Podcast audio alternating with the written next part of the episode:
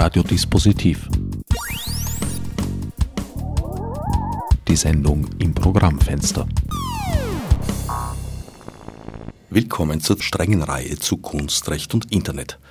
Heute ist mein Sendungsgast Andreas Krisch. Andreas, du bist Obmann von Vibe.at, dem Verein für Internetbenutzer Österreichs und auch sonst auf vielen Ebenen aktiv. Richtig, ja. Deine Themen müssten eigentlich jüngst einen großen Auftrieb erfahren haben durch die Geschichte mit Edward Snowden. Ja, es war ganz äh, gewaltig, welche öffentliche Aufmerksamkeit dieses äh, doch recht äh, etwas spröde Thema des Datenschutzes äh, jetzt genießt in der Öffentlichkeit. Und es gab natürlich reges Medieninteresse dazu und äh, es ist wirklich auch für, für äh, Leute, die sich praktisch beruflich damit beschäftigen und ständig damit zu tun haben, doch überwältigend, wie groß dieses Ausmaß der Überwachung tatsächlich ist.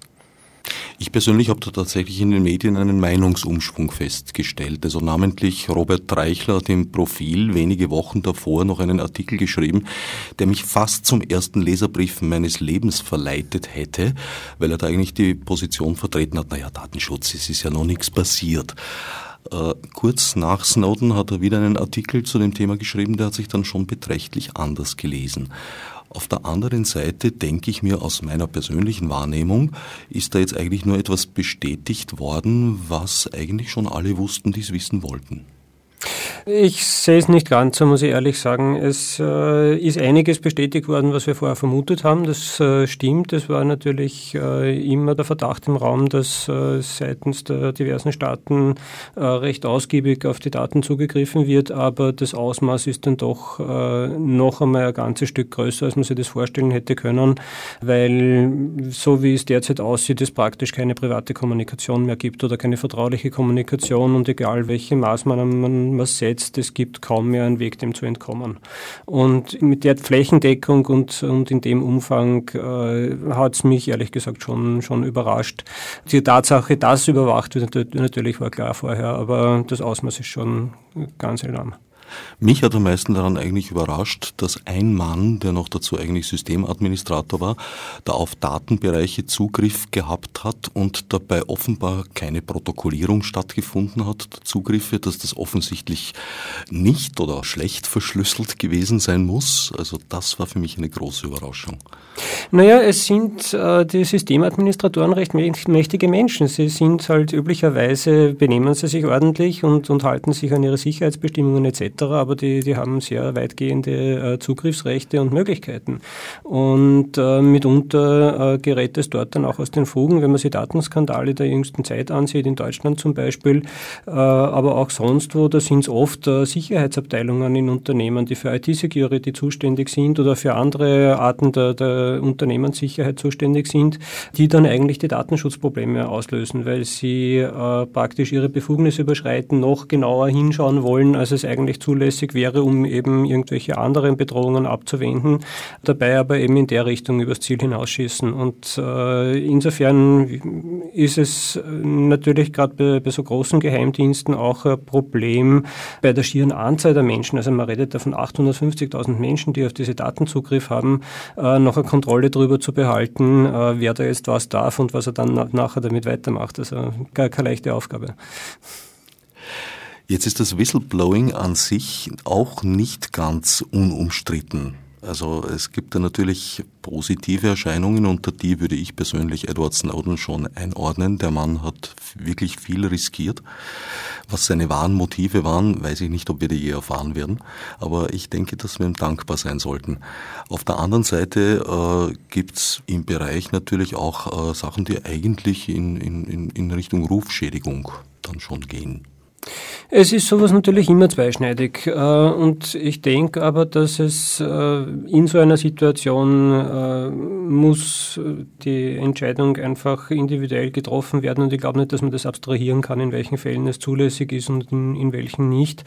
Ich glaube, man muss sie aber als, als Externer, der die Entscheidung nicht selber treffen musste, sich vor Augen halten, dass diese Menschen praktisch ihr gesamtes Leben aufgeben.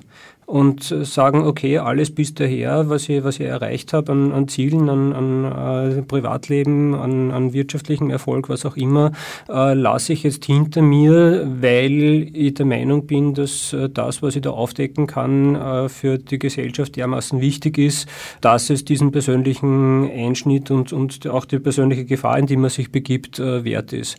Und ich glaube, dass es natürlich äh, manchmal sicherlich auch eine Frage der Selbstdarstellung ist, äh, die äh, solche Menschen motiviert, aber auch äh, sehr großes Verantwortungsbewusstsein gegenüber der Gesellschaft und, und gegenüber der Entwicklung, wie, wie wir uns und, und, und diese technischen Systeme, um die es da geht, weiterentwickeln werden.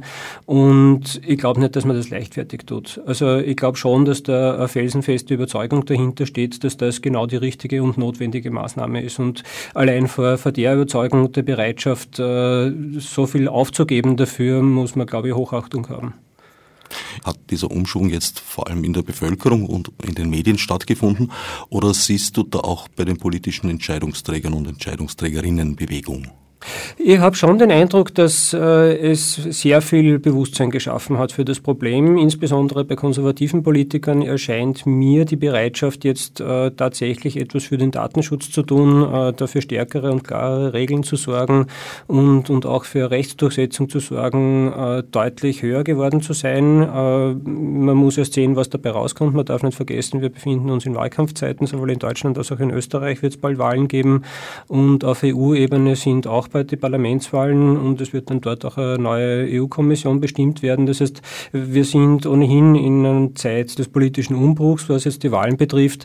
Und natürlich haben Politiker da auch ein Interesse, sie, zu profilieren und äh, entsprechend halt Themen aufzugreifen. Aber ich glaube schon, dass auch tatsächlich ein Bewusstsein dafür entstanden ist, selbst bei denen, die bisher skeptisch waren, äh, dass da was getan werden muss und dass das ein Thema ist, das jetzt einfach aufgearbeitet werden muss.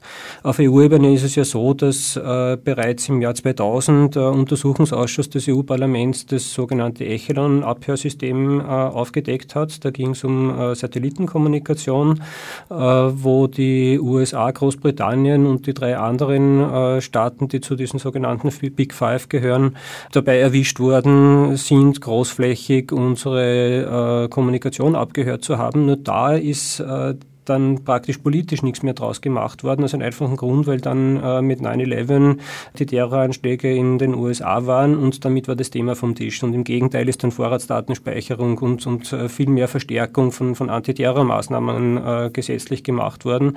Nur jetzt ist die Situation anders. Wir sind jetzt in einer Situation, wo wir den, den Echelon-Bericht aus dem Jahr 2000 nehmen können und noch all das dazu, was wir jetzt über die Geheimdienste und deren Machenschaften gelernt haben. Und da kann man sich das jetzt einmal politisch anschauen anschauen und äh, sehen, wo sind die politischen Verantwortungen einerseits und andererseits, äh, welche Gegenmaßnahmen kann man da ergreifen.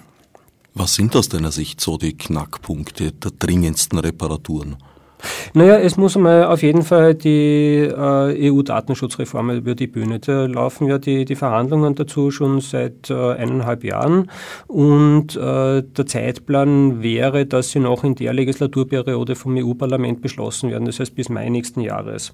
Da gibt es einen unglaublichen Lobbykrieg, wo US-amerikanische Unternehmen, aber auch die US-Regierung massiv Einfluss äh, genommen haben auf diese Verhandlungen, sogar in der Entwurfsphase, während es noch nur in der EU-Kommission intern diskutiert worden ist, äh, hat die US-Regierung schon Sachen rausreklamiert. Unter anderem eine Bestimmung, die äh, die Datenübermittlungen an die NSA verboten hätten. Das heißt, die Bestimmung, die schon fertig formuliert ist und im Entwurf schon drinnen stand, die muss auf jeden Fall wieder dort hinein. Und äh, gleichzeitig muss man schauen, wie steht es denn mit unseren internationalen Abkommen, unserem Safe Harbor Abkommen mit den USA, das sagt, dass äh, US-Unternehmen europäische Daten in die USA transferieren dürfen, wenn sie äh, äh, versichern, dass sie sich dabei an europäische Datenschutzstandards halten. Das ist null und nichtig in Wirklichkeit, weil es ist nicht Bestandteil der europäischen Datenschutzstandards, dass äh, diese Daten großflächig an äh, die, an die US-Geheimdienste weitergegeben werden, ohne dass irgendwer darüber informiert wird etc. Das ist das eine. Das andere ist, dass man sich natürlich anschauen muss, wie sind die Mechanismen von all diesen Abhörmaßnahmen und Überwachungsmaßnahmen und was kann man da dagegen tun. Das heißt einerseits technisch zu schauen, welche Infrastruktur müssen wir in Europa Europa aufbauen, um Daten gleich gar nicht in die USA fließen zu lassen. Das heißt, äh, was ist mit Cloud Computing, wo überhaupt kein Mensch weiß, wo die Daten dann in Wirklichkeit liegen, sondern es eigentlich Grundkonzept davon ist, es nicht zu wissen, sondern die Daten dynamisch dorthin legen zu können, wo man eben gerade Rechenkapazität zur Verfügung hat. Und äh, genau diese Probleme muss man jetzt angehen und muss sagen, okay, wir brauchen Regeln dafür, europäische Daten bleiben in Europa unter der Kontrolle Europas und nicht von irgendwelchen anderen Staaten etc. Eins der heiß diskutierten Themen in dem Zusammenhang war die Weitergabe von Flugdaten. Mhm. Weißt du, wie da jetzt der Status quo ist? Ich nehme an, das passiert nach wie vor ungehindert. Äh, die Flugdatenweitergabe an die USA passiert nach wie vor ungehindert und zwar obwohl das Europäische Parlament in der Zwischenzeit festgestellt hat, dass die beschlossenen Schutzmechanismen, also die Aus das Auskunftsrecht der, der, Betroffenen zum Beispiel, äh, nicht durchsetzbar sind. Äh, der zuständige Berichterstatter im EU-Parlament hat das selbst ausprobiert und selbst keine Antwort gekriegt, was durchaus eine bemerkenswerte Aktion ist und er hat selbst keine Möglichkeit gefunden, sein Auskunftsrecht durchzusetzen umsetzen.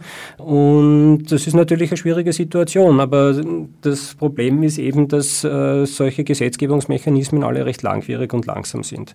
Aber die Steine sind jetzt ins Rollen gekommen. Es setzt sich die EU-Kommission, Kommissarin Reding dafür ein, äh, dafür Aufklärung zu sorgen. Sie setzt sich auch für ein starkes Datenschutzpaket ein. Und äh, da werden sicherlich diese Datenweitergabeabkommen äh, mit Bestandteil davon sein. Aber wir dürfen auch nicht vergessen, dass äh, nicht nur die USA Geheimdienste haben. Es ist äh, der Geheimdienst in Großbritannien, das Government Communications Headquarter, äh, einer der größten Lauscher in dieser ganzen Angelegenheit mit dem Tempora-Programm. Es wird gesagt, dass die deutlich stärkeren und besseren Zugang zu Internetdaten haben als die USA zum Beispiel oder andere Teilnehmer der Big Five. Und bei denen müssen wir auch schon, was machen die innerhalb Europas? Wie kommen die dazu, dass sie europäische Daten aus, aus anderen europäischen Staaten ablauschen? Äh, und wie ist das überhaupt in Einklang zu bringen mit den EU-Verträgen? Das äh, kann doch so nicht wirklich in Ordnung sein. Und Deutschland gehört da gleich mit dazu. Von Deutschland ist jetzt bekannt geworden, dass äh, der deutsche Bundesnachrichtendienst Daten von Nicht-Deutschen äh, an die NSA weitergibt, Metadaten über deren Kommunikation. Also wer hat wann mit wem kommuniziert und äh, wo hat es stattgefunden. Und als Nicht-Deutscher fühle ich mich als Österreicher durchaus äh, betroffen und äh, würde schon gerne wissen, auf welcher Rechtsgrundlage und, und äh, vor allem, wie, sie, wie, der, wie der BND das mit den europäischen Datenschutzregeln in Einklang kriegen, bringen will, wenn er meine Daten an die NSA weitergibt. Nochmal kurz zurück zu den Flugdaten. Um was für Daten handelt es sich eigentlich genau? Es geht bei den, bei den BNR-Daten an die USA, geht es um Flüge, die äh, in die USA gehen, beziehungsweise über das äh, Territorium der USA drüber gehen. Also auch wenn man nur rein drüber fliegt, äh, kriegen Sie die Daten und muss man das vorher anmelden. Es wird aber gleichzeitig äh, auf EU-Ebene verhandelt über ein europäisches BNR-System, wo auch die innereuropäischen Flüge äh, entsprechend gespeichert werden sollen und die Daten innerhalb Europas weitergegeben werden sollen. Da ist auch der Gesetzgebungsprozess recht äh, bemerkenswert wird. Es hat sich nämlich äh, der zuständige Ausschuss im EU-Parlament dagegen ausgesprochen, hat das abgelehnt und daraufhin äh, ist das Ganze ins Plenum gegangen, wurde dort abgestimmt und äh, Ergebnis der Abstimmung war, dass es wieder zurück an den Ausschuss verwiesen worden ist. Er soll sich jetzt bitte noch einmal damit beschäftigen. Großbritannien dürfte ja eigentlich in vielerlei Hinsicht das Mekka der einen und das Purgatorium der anderen sein. Meines Wissens ist London nach wie vor die Stadt mit der höchsten Dichte an Kameras. Meines Wissens haben englische Polizeibehörden direkten Zugriff auf die Vorratsdaten zum Beispiel und brauchen keine richterliche Genehmigung dafür. Äh, bezüglich der Vorratsdaten weiß ich es nicht genau, muss ich zugeben. Äh, das mit den Kameras ist ganz bestimmt so. Die sind flächendeckend überall montiert, wo man nur irgendwie welche unterbringt. Äh, das Bemerkenswerte daran ist, dass die, selbst die, die britische Polizei sagt, dass sie praktisch wirkungslos sind und dass sie keine, keine positiven Ergebnisse für die Verbrechensbekämpfung haben. Der Schluss daraus, den sie ziehen, ist allerdings nicht nur, dann können wir es genauso gut abmontieren, sondern der Schluss ist, wir müssen besser lernen, die Daten Daten zu analysieren und auszuwerten. Das heißt, man investiert eben weiter in diese Technologie, die derzeit äh, trotz äh, gigantischer Investitionen mal nichts bringt und versucht eben durch automatische äh, Gesichtserkennung und sonstige Auswertungsmethoden und da gehört zum Beispiel auch dazu, dass man Menschen an ihrem Gang erkennt. Also wenn man schon optisch nicht erkennen kann am, am Gesicht, äh, so dann eben an den Bewegungsmustern beim Gehen äh, und, und ähnlichen Methoden, dass man, dass man da eben mit Videoanalyse noch, noch mehr rauskriegt aus äh, diesen Dingen. Äh, ich denke, man ist einfach am falschen Weg sozusagen. Äh, das Problem aus meiner Sicht ist nämlich nicht so sehr, dass die Menschen zu wenig überwacht werden und wir deshalb Kriminalität haben, sondern wir haben zu schlechte Bildung, wir haben zu schlechte Sozialsysteme und wenn wir die äh, in den Griff kriegen, dann, dann haben wir auch das Kriminalitätsproblem im Griff. Und ich denke, ähnlich verhält es sich mit Terrorismus. Wobei bei Terrorismus vielleicht noch dazu sagen sollte, dass es recht interessant ist, die Berichte von Europol zu lesen. Ich habe das vor drei, vier Jahren einmal gemacht äh, und äh, da ist im Wesentlichen das Ergebnis äh, präsentiert worden, dass es in Europa zwei Hotspots für Terrorismus gibt. Das eine ist Korsika und das andere das Baskenland und in beiden Fällen geht es eben um Unabhängigkeitsbewegungen und Territorialkonflikte, wo eben im, im Zuge dessen es zu Terroranschlägen kommt, aber ansonsten islamistischen Terror und ähnliche Dinge ist in Europa praktisch nicht nachweisbar. Es gab die Anschläge eben in England. Es gab die Anschläge in England, aber es äh, sind äh, Einzelevents und, und keine äh, nachweisbaren Gruppen, wo die Polizeibehörden sagen, wir haben da konkrete Gruppen, die wir unter Beobachtung stellen müssen oder ähnliches, sondern es gibt eben die zwei Hotspots eben als, als Regionalkonflikte und, und sonst im Wesentlichen keine, keine Anschläge. Der Datenschutz äh, ist natürlich mehrere eigene Sendungen wert. Indes, es ist nicht euer einziges Themenfeld. Ein weiteres Thema, mit dem sich Vibe auseinandersetzt, ist die Netzneutralität. Ja, das ist unser ganz wichtiges Anliegen. Und zwar geht es darum, äh, dass wir gerne weiterhin echtes Internet hätten und nicht etwas, wo irgendwelche Marketingmenschen sagen, das ist jetzt das Internet super plus gut und außerdem gibt es obendrauf Skype. Äh, oder jetzt um diesen Dienst zu, auch noch nutzen zu können, äh, soll man jetzt noch 5 Euro draufzahlen oder ähnliches, sondern es geht darum, die Chancengleichheit, die das Internet heute bietet und bisher immer geboten hat und was einer der Grundsteine Bausteine eigentlich äh, des Erfolgs des Internets ist, dass jeder von jedem Ort aus äh, seine, seine Angebote ins Netz stellen kann, seine Services äh, anbieten kann etc., dass das aufrechterhalten bleibt und man nicht den Kunden sagt, okay, du kriegst jetzt ein Basis-Internet, da kannst du die ORF-Webseite und fünf andere Webseiten ganz normal anschauen und wenn du jetzt zusätzlich noch, keine Ahnung, YouTube sehen willst, dann musst du noch fünf Euro drauflegen, weil wir sind der Meinung, YouTube, das braucht einfach mehr Bandbreite, das wollen wollen wir nicht ausliefern, das macht uns zu viele Umstände, äh, das musst du jetzt extra zahlen. Und äh, darum geht es. Einerseits nämlich um, um den freien Zugang zu Informationen, ohne dass man dafür extra zahlen muss und andererseits auch um die Chancengleichheit für die Anbieter, dass man, egal wo man ist, äh, auch mit den Großen in Konkurrenz treten kann, weil wer sagt, dass nur die großen Internetunternehmen die guten Ideen haben? Es gibt durchaus kleine, die auch in der Lage sind, ordentliche Services anzubieten und mit Großen in Konkurrenz zu treten.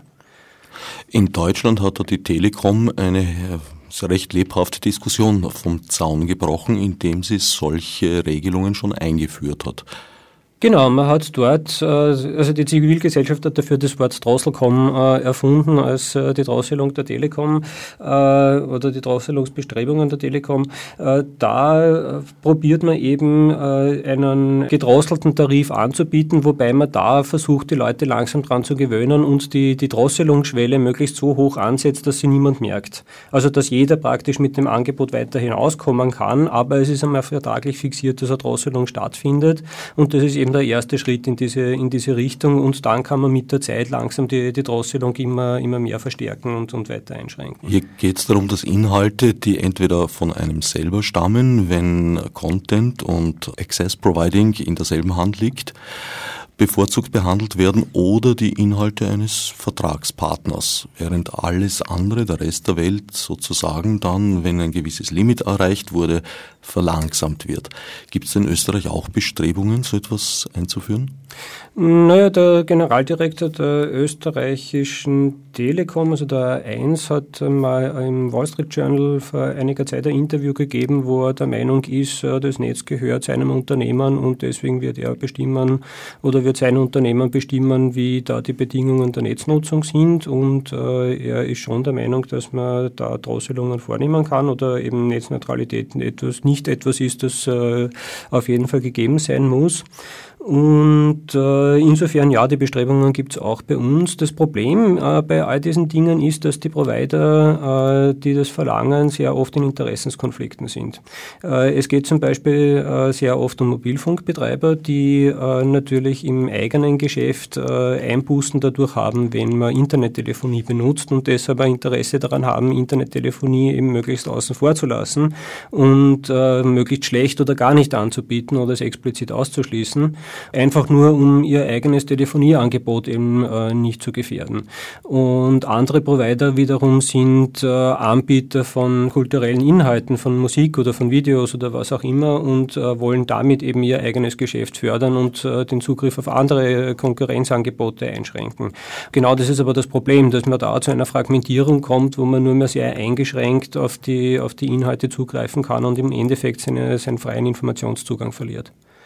Führt nicht große Nähe zwischen Access und Content Provider oder beziehungsweise in manchen Fällen das Zusammenfallen dieser beiden Funktionen zwangsläufig in Richtung Monopolisierung?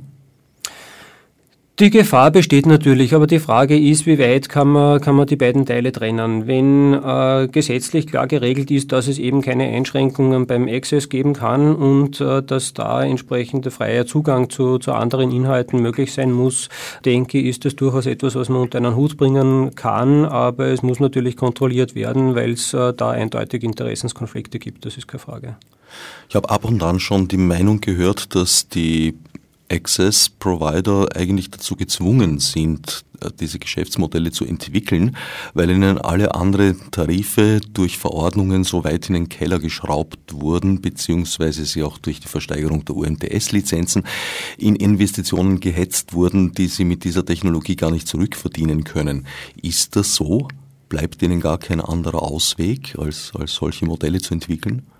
Also es würde mich wundern, äh, wir haben in Österreich einen sehr umkämpften Mobilfunkmarkt. Äh, wenn man in Nachbarstaaten schaut, schaut äh, die Tariflandschaft deutlich anders. Also es gibt offenbar durchaus Möglichkeiten, unterschiedlich am Markt zu agieren und anderswo Möglichkeiten, auch deutlich höhere Preise zu erzielen, als das in Österreich der Fall ist. Warum man in Österreich dermaßen auf Preiskampf setzt und nicht auf Qualität oder, oder andere Features, mit denen man genauso gut konkurrieren könnte könnte, ist äh, Spezifikum des Marktes. Das müssen die Marktteilnehmer wissen. Das äh, liegt nicht in meinem äh, Erkenntnisbereich, sage ich jetzt einmal. Der Punkt ist aber, es handelt sich um einen freien Markt und der bestimmt den Preis und insofern die Regulierung dort, wo sie stattfindet, ist im Bereich des Roamings. Da kommt die EU-Kommission und sagt, liebe Leute, es ist einfach äh, nicht argumentierbar, warum man einen ganzen Ferrari in einem Urlaub versurfen können soll. Und äh, entsprechend sollte man da wieder, wieder auf ein normales Maß runterkommen. Und äh, das, das verfolgt sie auch, aber ich, ich halte es nicht für überschießend, die Regulierung. Und äh, wenn sie das wären, dann würden wir reihenweise Anbieter in Konkurs gehen sehen und auch das ist nicht der Fall. Ich glaube, auch die Marktteilnehmer erleben dort oft ihre Überraschungen. Also ich werde nie vergessen, wie der damalige Leiter der Telekom als äh, One, als erster nicht-Telekom-Anbieter mit Mobiltelefonie auf den Markt kam, hat er gemeint, naja, es wird natürlich einen Preiskampf geben, aber so wie in Deutschland, dass da Handys verschenkt würden, nein, das könne er sich nicht vorstellen. Ich glaube, es hat keine drei Monate gedauert, bis er seine Vorstellung in der Realität angepasst hat. Ja, man lernt täglich dazu, aber das ist auf allen Seiten so. Und die einen verdienen daran, genau. an ihren Lektionen, die anderen zahlen sie. So ist es. Mit den kulturellen Inhalten sind wir bereits mitten in einem dritten Themenkreis, der nahezu alles berührt, die Urheberrechte. Ja, das ist eine sehr weitreichende Angelegenheit, das stimmt. Ja.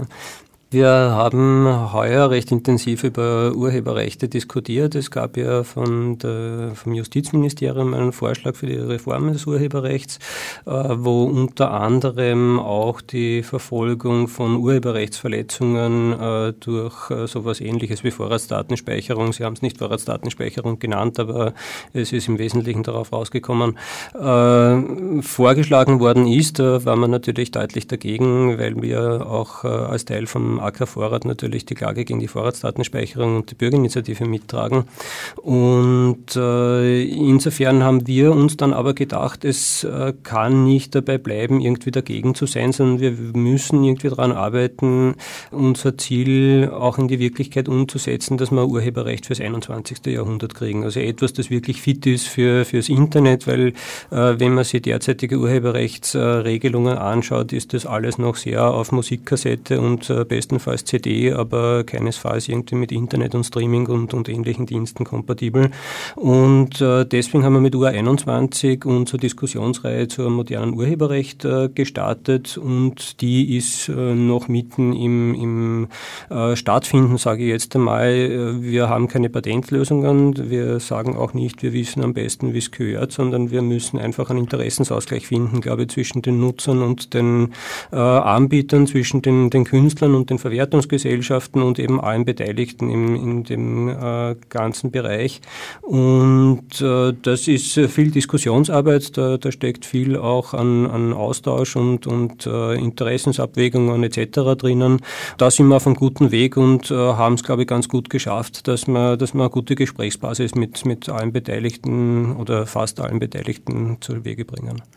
Wir befinden uns also nach wie vor mitten in einem Meinungsbildungsprozess. Ja, und in einer Suche nach Lösungen. Das ist, denke ich, vor allem der Punkt. Ich denke, es gibt weitgehend Konsens darüber, dass äh, es äh, vielfältige Nutzungsmöglichkeiten geben muss und dass äh, diese Einschränkungen, du darfst das jetzt aber nur auf dem Gerät und nicht auf dem anderen und so, dass das einfach nicht alltagstauglich ist und äh, auch dazu beiträgt, dass es überhaupt zu diesen Urheberrechtsverletzungen kommt.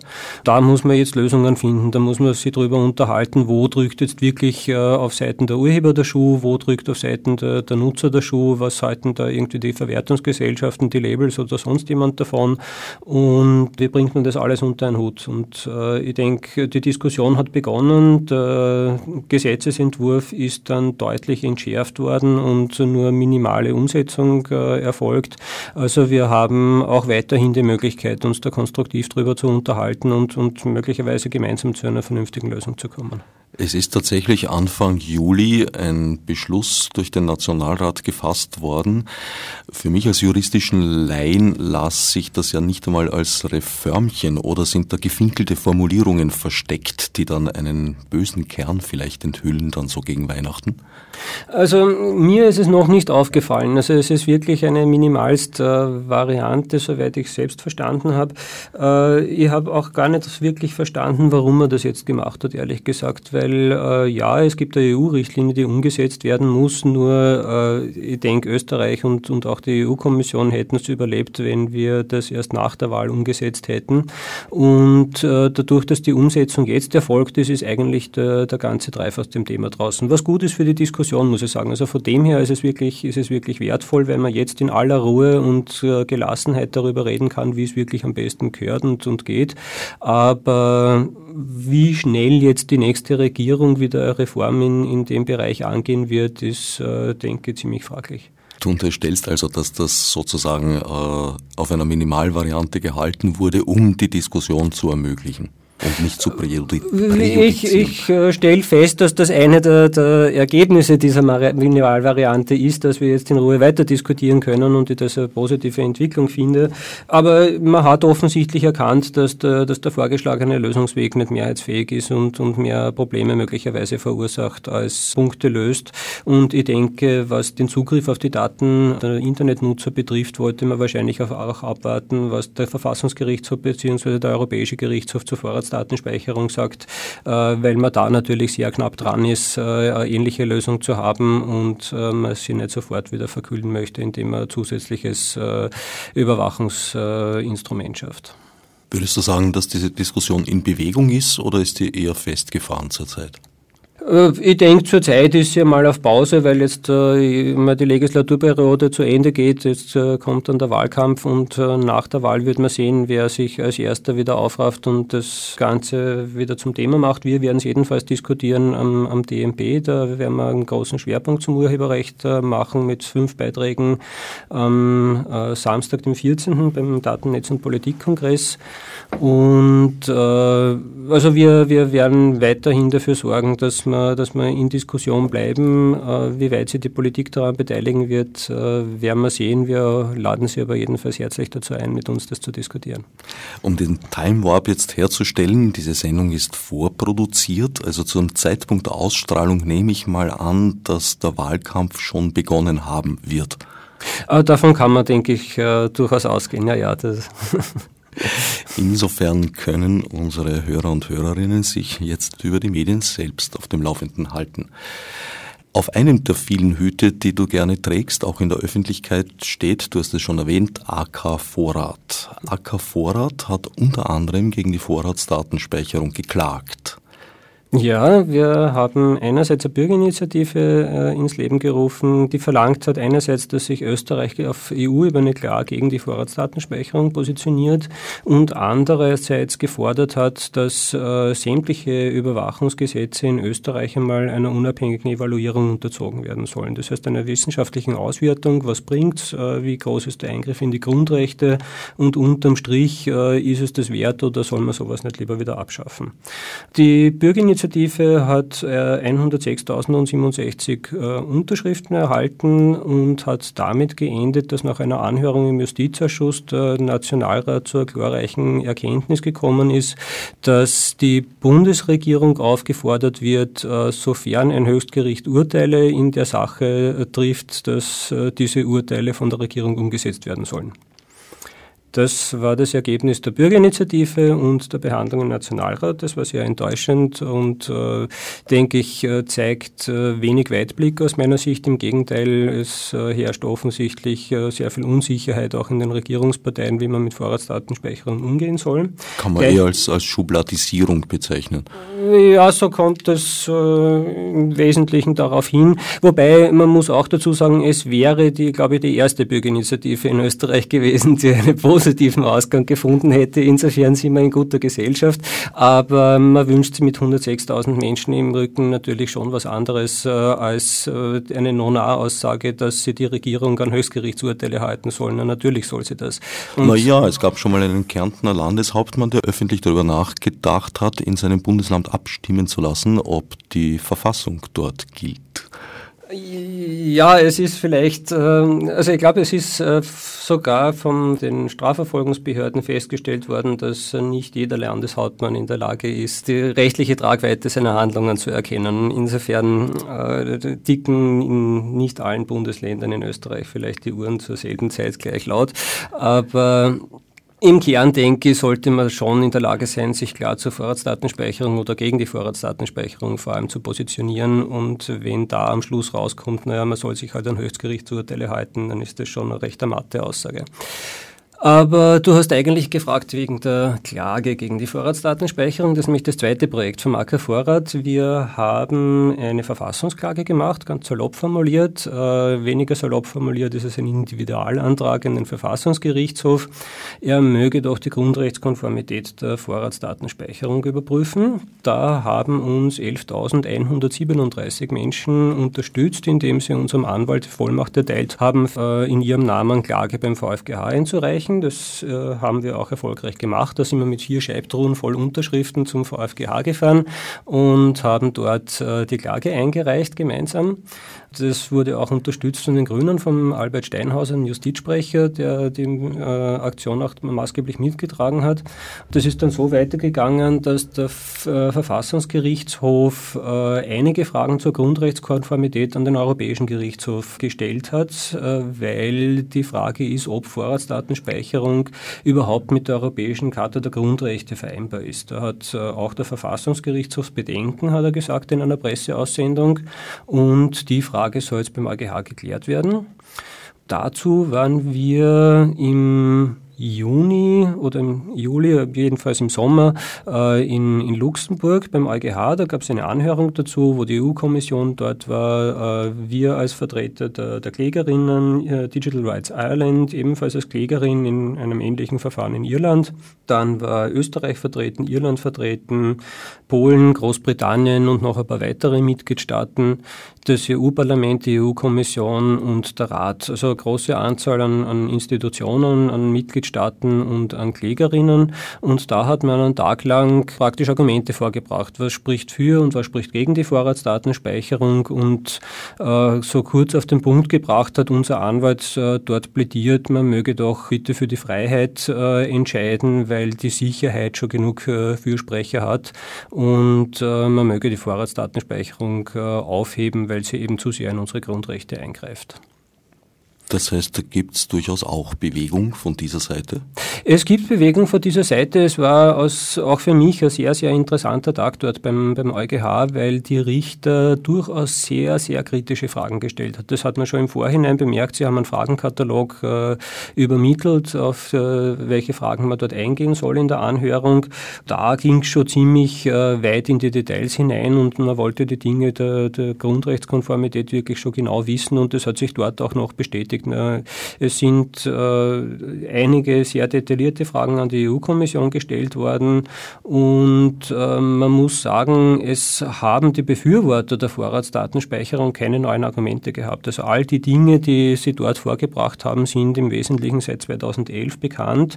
Äh, es gibt von 2011 eben diesen Evaluierungsbericht von der EU-Kommission, der große, große Lücken hat, wo es massive Argumentationsschwächen drinnen gibt, wo es praktisch überhaupt keinen statistischen statistisch haltbaren Beweis dafür gibt, dass äh, Vorratsdatenspeicherung die äh, Zwecke auch tatsächlich erreicht, für die sie geschaffen worden ist, nämlich die Bekämpfung von äh, organisierter Kriminalität und Terrorismus.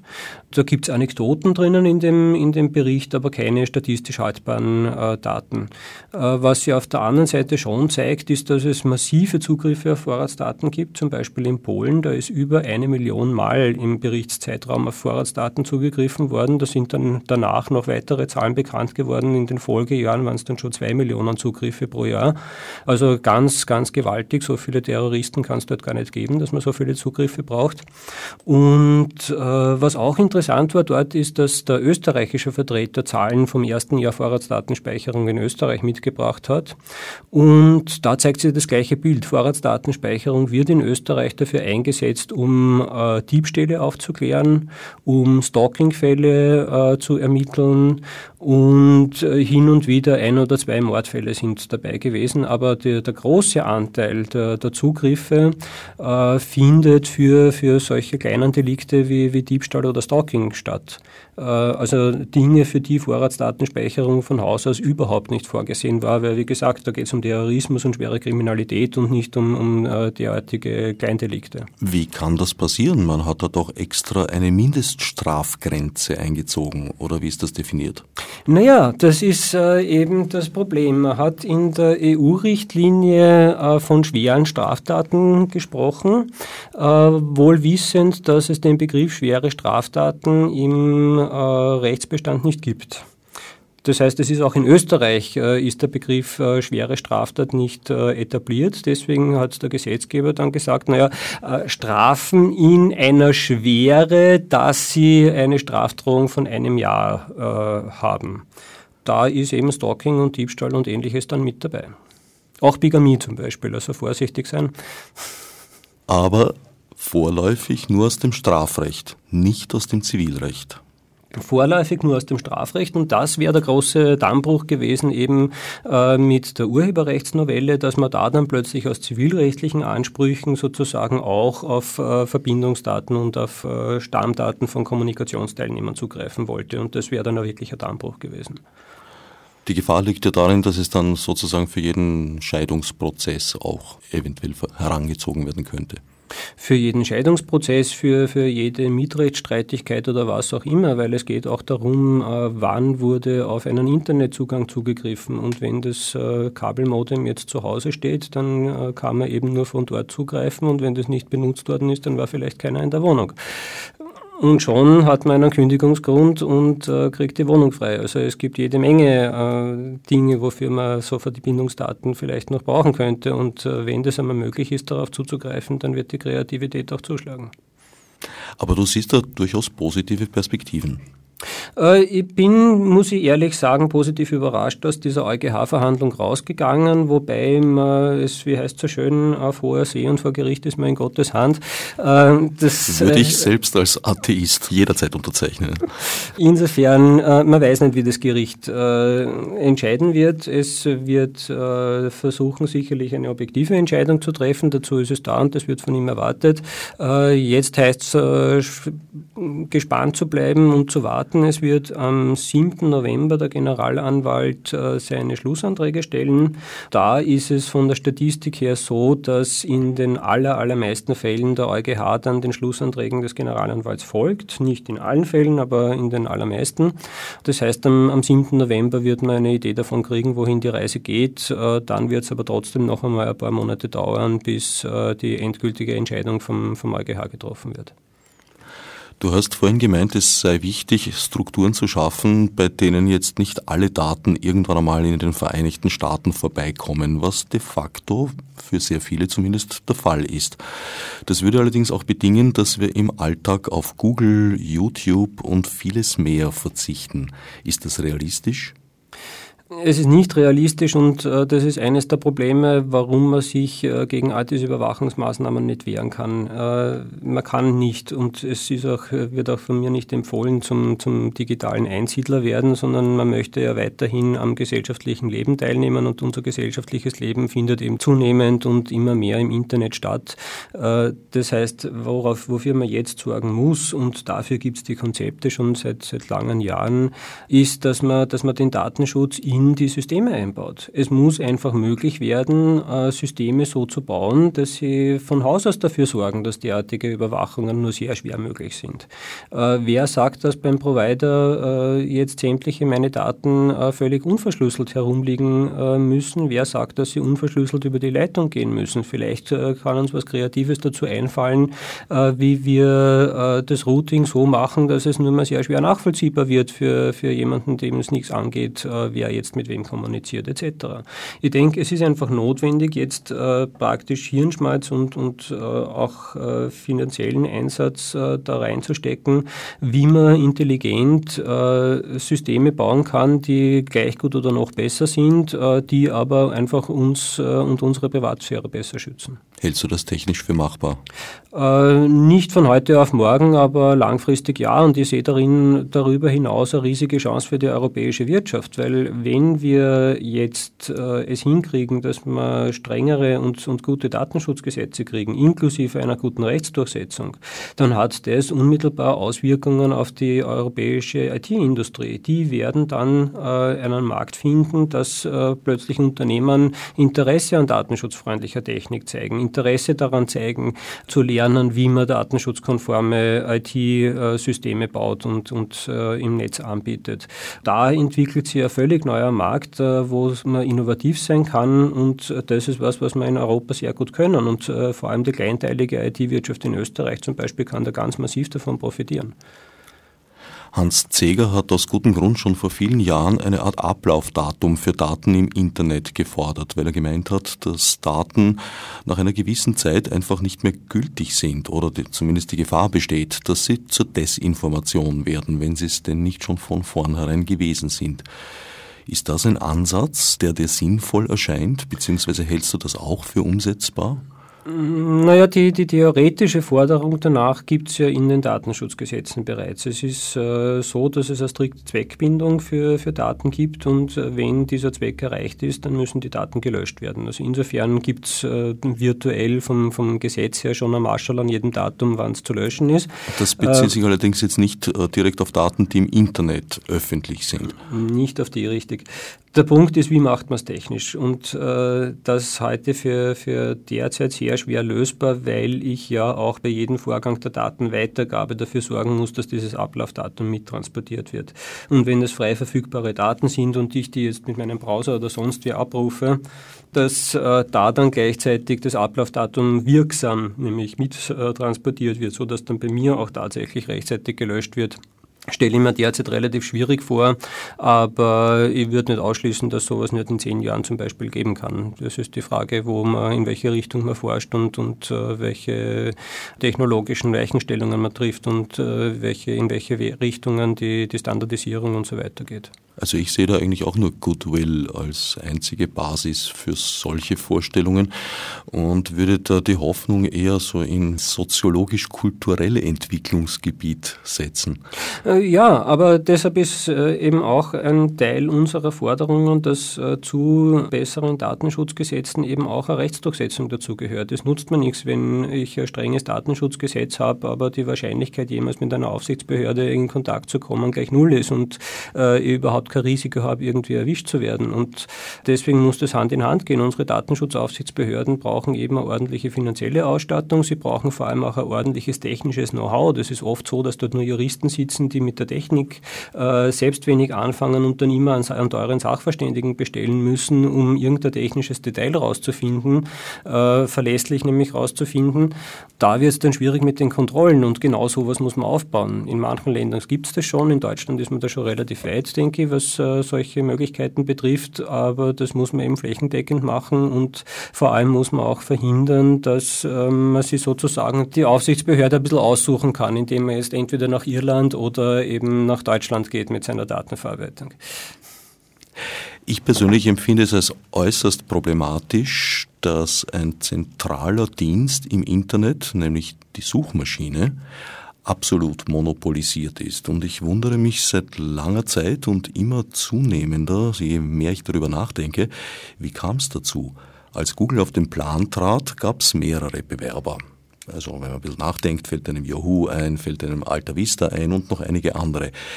Die wurden damals beiseite gefegt.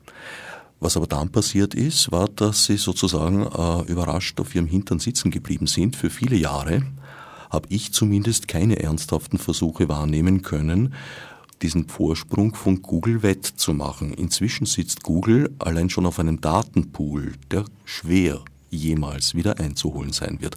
Hast du eine Erklärung, wie das passieren konnte? Nicht wirklich. Also zum Teil haben die Suchmaschinen unterschiedliche Konzepte verfolgt, während Google sehr darauf gesetzt hat, äh, alles zu automatisieren und, und äh, rein Algorithmen arbeiten zu lassen, haben andere damit gearbeitet, dass sie äh, manuell erstellte Indizes und, und Verzeichnisse geschaffen haben, wo, wo dann irgendwie durch Personen vorgenommene Rankings und ähnliches stattgefunden haben, was natürlich dann halt schlecht skaliert und, und entsprechend keine genauso brauchbaren Ergebnisse liefert wie, wie die automatisierte Variante. Und äh, was Google, denke ich, vor allem verstanden hat, ist die, die Monetarisierung von diesen Informationen. Durch das Anzeigennetzwerk, das sie gleichzeitig aufgebaut haben, mit dem sie das Ganze finanzieren, haben sie natürlich eine riesige Cache-Maschine aufgestellt, die den anderen, denke ich, bis heute in Wahrheit fehlt. Und ich glaube, dass das äh, einer der wesentlichen Punkte ist. Der zweite Coup war wahrscheinlich das Mail-Angebot mit 1 Gigabyte gratis äh, Mailspace äh, endlich alle Mails speichern, wo sie sind und äh, sich keine Gedanken mehr über Speicherplatz machen. Das war damals ziemlich revolutionär, kam aber zu dem Preis, äh, eben seine Mails durchsucht zu kriegen und entsprechend passende Werbung zum Mailinhalt angezeigt zu kriegen. Äh, aber das war ein Deal, den die Leute offenbar eingegangen sind und der dann auch gut funktioniert hat. Und so ist es halt gelungen, äh, die, die Menschen immer mehr an diesen Anbieter zu binden, ist mein Eindruck. Alle diese Themen, die wir jetzt eigentlich dann doch wieder nur anreißen konnten, werden ausführlich behandelt in einer zweitägigen Veranstaltung, die du kurz vorher schon angesprochen hast, die DNP 13. Das Website ist zu finden unter dnp13.unwatched.org. Kannst du uns einen kleinen Ausblick geben, womit zu rechnen sein wird an diesen beiden Tagen? Ja, gerne. Und zwar am 14. und 15. September findet es statt im Wiener Ballet Kabelwerk im 12. Bezirk bei der U6 Schertegasse. Da geht es gleich los am Samstag in der Früh. Um äh, 9.30 Uhr ist Einlass und da gibt es dann auch gleich Frühstück für alle, die gerade erst frisch aufgestanden sind. Gibt es Kaffee und Kuchen, damit man auch äh, mal nett ankommt und äh, einen, schönen, einen schönen Einstieg hat. Und gleich zur Eröffnung äh, haben wir dann da den Josef Barth und vielleicht auch den Hubert Zickinger von Transparenzgesetz.at. Äh, die setzen sich mit dieser Initiative dafür ein, dass die österreichische Verwaltung transparent wird, nämlich dass äh, die Bürger das Recht erhalten, äh, sie darüber zu informieren, was die Verwaltung so tut, welche Dokumente dort sind und eben interessante Dinge, die, was auch immer einen am Verwaltungshandeln interessiert, ob das jetzt irgendwelche Bescheide sind, ob das irgendwelche Ausschreibungsunterlagen oder was auch immer sind, dass man auf die zugreifen kann und ein Recht darauf hat, äh, Informationen vom Staat zu kriegen. Die werden dann gleich in der Früh im ersten Vortrag äh, uns präsentieren, wie weit äh, sie da mit ihrer Initiative gekommen sind. Ich kann schon sagen, es ist eigentlich relativ weit. Es gibt bereits Entwürfe von der ÖVP und auch vom Bundeskanzleramt zu einem Transparenzgesetz. Das ist leider jetzt in der Legislaturperiode nicht mehr beschlossen worden, aber man arbeitet jetzt weiter dran, es ins Gesetz zu kriegen. Und wie gesagt, nähere Informationen werden die uns dann zu geben. Was gibt es dann noch? Wir haben, wie vorhin schon erwähnt, den, den Urheberrechtsschwerpunkt von Vibe, wo es äh, den ganzen Samstag lang Themenschwerpunkte dazu gibt. Einer davon ist äh, von der Ingrid Gogel zum Beispiel äh, Schwerpunkt Urheberrecht, Workshop, einmal eins des Urheberrechts. Also so für Einsteiger mal, damit man ins Thema reinfindet, was darf man jetzt eigentlich? Es kennt sich ja kein Mensch mehr aus. Darf ich jetzt äh, die Musik runterladen oder nicht? Oder muss ich jetzt äh, wie mit den Fotos umgehen und keine Ahnung? Und äh, da gibt es einmal einen, Einstieg dazu. Dann wird der österreichische Netzkonvent äh, seine Ergebnisse der, der Arbeit äh, präsentieren. Da gab es große Runde im Frühjahr heuer und, und da gibt es dann Ergebnisse dazu. Dann, was haben wir noch? Hektivismus wird ein Thema sein, äh, vor allem auch Stereotype in, in dieser Szene. Da gibt es eine Untersuchung von, von der Leonie Danzer, die sie uns präsentieren wird. Äh, Open Data ist natürlich äh, wie immer ein Thema, aber auch Datenschutz für Cyborgs. Was immer da an Datenschutzthemen zu beachten ist, bin ich selbst schon sehr gespannt, was wir da hören werden. Und als Abschluss für den ersten Tag, da wird es dann ganz spannend, um 17.30 Uhr äh, haben wir dann eine Diskussion mit Nationalratsabgeordneten und zwar haben wir eingeladen die von der ÖVP, SPÖ, den Grünen, von Tim Stronach, von der FPÖ, von den NEOS und von der Piratenpartei, vom BZÖ haben wir noch keine Zusage, aber vielleicht kriegen wir es jetzt noch. Äh, mal schauen. Die werden mit uns darüber diskutieren, wie sie sich Netzpolitik so vorstellen. Und da haben wir äh, zwei Slots lang Zeit, also rund eineinhalb Stunden, um das im Detail mit Ihnen zu diskutieren. Da soll das Publikum auch recht stark zu Wort kommen. Also ich möchte wirklich, dass man äh, als Teilnehmer sich da praktisch direkt bei den Politikern erkundigen kann, wie seht ihr dieses Thema, was werdet ihr, wenn ihr gewählt werdet, äh, in der nächsten Legislaturperiode da machen, was sind eure Vorstellungen. Und nachdem uns bewusst ist, dass eineinhalb Stunden noch immer recht knapp sind dafür, haben wir uns gedacht, wir nehmen das als letzten Slot an dem Tag und anschließend machen wir direkt vor Ort bis 22 Uhr Party. Das heißt, man kann versuchen, dann auch die Politiker direkt zu verhaften und ins Gebet zu nehmen und ihnen vielleicht nur die eine oder andere äh, Frage persönlich stellen und, und weiter diskutieren. Das heißt, äh, da hätte man dann einen schönen Abschluss für den, für den ersten Tag. Und nachdem Party bis 22 Uhr doch ein bisschen matt klingt, also nach Kindergeburtstag geht es anschließend ins MetaLab, da geht die Party dann weiter mit Open End. Also keine Sorge, es wird niemand nach Hause geschickt. Um das 22 ist dem Ort der Veranstaltung Veranstaltung geschuldet, nehme ich an. Richtig, ja. Und äh, auch die Nachbarn dort wollen natürlich früher oder später mal ihre Ruhe haben. Das äh, muss man irgendwie einsehen. Ist ins Wohngebiet hineingebaut, das Palais Kabelwerk, ja. Genau. Ein Born der Heiterkeit. Ja, am zweiten Tag äh, geht dann wieder weiter ab 10.45 Da gibt es auch wieder Kaffee und Kuchen, weil nach der Party braucht man auch ein bisschen Erstärkung. Aber 10, eine Stunde später ist man gerade aufgekommen. Man ist äh, erst eine Stunde später. Wer früher kommen kann, der kriegt dafür mehr Kaffee. Also man kann sich aussuchen, wie man es äh, gestalten möchte. Der Titel von dem ersten Vortrag, der wird noch nicht verraten. Da sind wir noch am Geheimhalten, aber es äh, wird mitten hineingehen, kann ich schon verraten, in all die Enthüllungen, die es jetzt in letzter letzter Zeit so gab über äh, Abhören und ähnliches. Also alles, was rund um Geheimdienste sich entwickelt, äh, wird Thema in diesem ersten Vortrag sein. Äh, es gibt dann in, in, weiterer Folge an dem Tag auch einen Crashkurs für Datenjournalismus inklusive einen Workshop, äh, wo man dann wirklich hands-on äh, sozusagen schauen kann, wie man Daten aus dem Netz kriegt, wie man Datenquellen anzapft und die dann äh, für journalistische Zwecke nutzen kann. Dann haben wir den Jussi Pick, äh, der ist Politikberater bzw. macht äh, Medienkampagnen, Online-Medienkampagnen und wird uns erklären, wie man in politischen Kampagnen Daten nutzen kann. Der war nämlich in den USA und hat dort mit Wahl gekämpft unter anderem und äh, wird eben sein Wissen aus diesen Kampagnen aus den USA präsentieren und uns erzählen, welchen Wert Daten da eben haben. Wir haben dann am Nachmittag, am Sonntag auch noch eine Kryptoparty für alle, die mehr wissen wollen über Verschlüsselung. Äh, wir beschäftigen uns äh, damit, was sie auf europäischer Ebene mit der inneren Sicherheit tut. Da sind wir wieder bei den europäischen äh, Passenger Name Records und, und diesen Überwachungsmaßnahmen. Da kommt der Alexander Sander und hat einen Vortrag, der arbeitet im Europaparlament bei einem EU-Abgeordneten und hat daher recht gute Einblicke in die Entwicklungen, was wir da politisch tut in dem Bereich. Äh, wir beschäftigen uns aber auch mit äh, Feminismus, insbesondere feministische Perspektiven auf Netzpolitik in Österreich äh, wird ein Thema sein. Die Mariah Zimmermann und die Brigitte Deißel werden uns dazu was erzählen.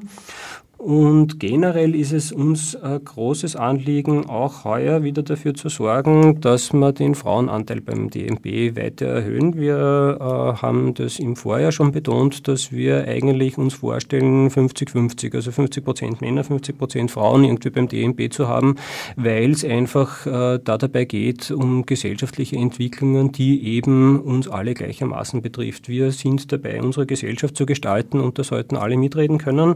Wie aktuell mit dem Geschlechterverhältnis ausschaut, sieht man auch auf der Webseite. Wir haben da äh, Teilnehmerstatistik. Äh, das heißt, alle Frauen und Männer, die äh, sich überlegen, hinzugehen, vielleicht wäre das noch ein zusätzliches Argument, warum man kommen sollte, um da die Statistik in der richtigen Richtung zu beeinflussen.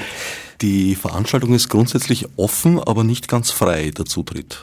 Sie ist offen, aber nicht ganz frei, genau. Das heißt, wir, wir haben eine geringe Eintrittsgebühr. Das ist im Vorverkauf, der jetzt nur mehr ganz ganz kurz offen sein wird, wenn das ausgestrahlt wird.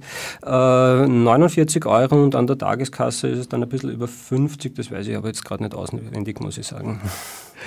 Damit sind wir leider schon am Ende der Sendezeit angelangt. Mein Gast war Andreas Krisch von Weiper.t, von AK Vorrat und einer Reihe anderer Institutionen. Fürs Zuhören dankt Herbert Gnauer.